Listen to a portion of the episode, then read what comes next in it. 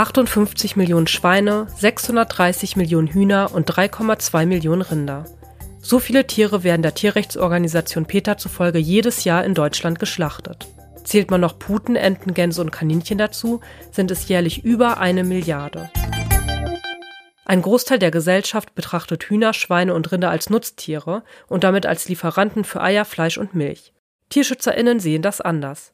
Für sie sind Tiere emotionale Lebewesen, die intensive Beziehungen zueinander führen und das Recht auf ein friedliches Leben haben. Immer mehr Menschen steigen aus genau diesen Gründen auf eine vegetarische oder vegane Ernährung um.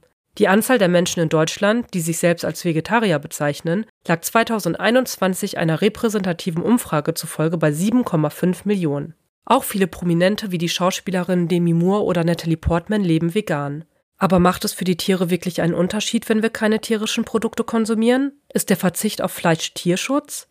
Genau diese Fragen habe ich der Influencerin bei Evelina gestellt. Sie beschäftigt sich mit veganer und vegetarischer Ernährung und setzt sich immer wieder für Tierschutzthemen ein, vermittelt zum Beispiel griechische Straßenhunde in ein neues Zuhause. Ja, ich würde schon sagen, dass man mit dem Verzicht auf Fleisch und tierische Produkte den Tierschutz unterstützt, da wir leider in Deutschland und auch allgemein auf der Welt sehr viel Massentierhaltung haben und viele Produkte einfach aus der Massentierhaltung entstehen und da Tiere unter einem unwürdigen Zustand gehalten werden.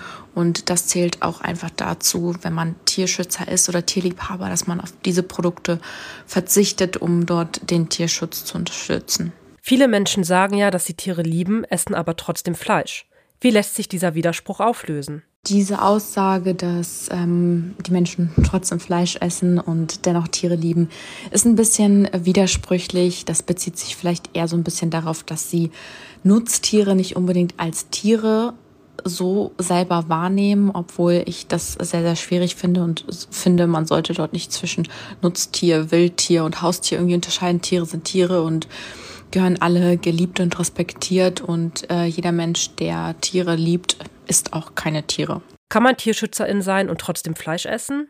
Am Ende muss jeder für sich selber entscheiden, ob er oder sie Fleisch konsumiert. Ähm, auch als Tierschützer ist, bist du ja quasi einfach ein normaler Mensch und musst das selber für dich entscheiden, ob du das mit deinem Gewissen vereinbaren kannst.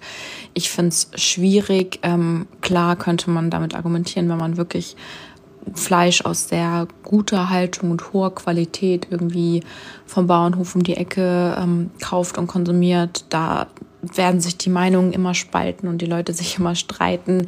Ich finde, zumindest auf den Verzehr von Fleisch selber sollte man als Tierschützer verzichten.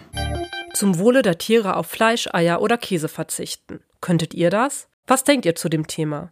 Lebt ihr vielleicht auch schon vegetarisch oder vegan oder interessiert euch vielleicht auch für vegane Hundeernährung? Lasst es mich gerne wissen. Ihr erreicht mich per Mail an podcast.deine-tierwelt.de.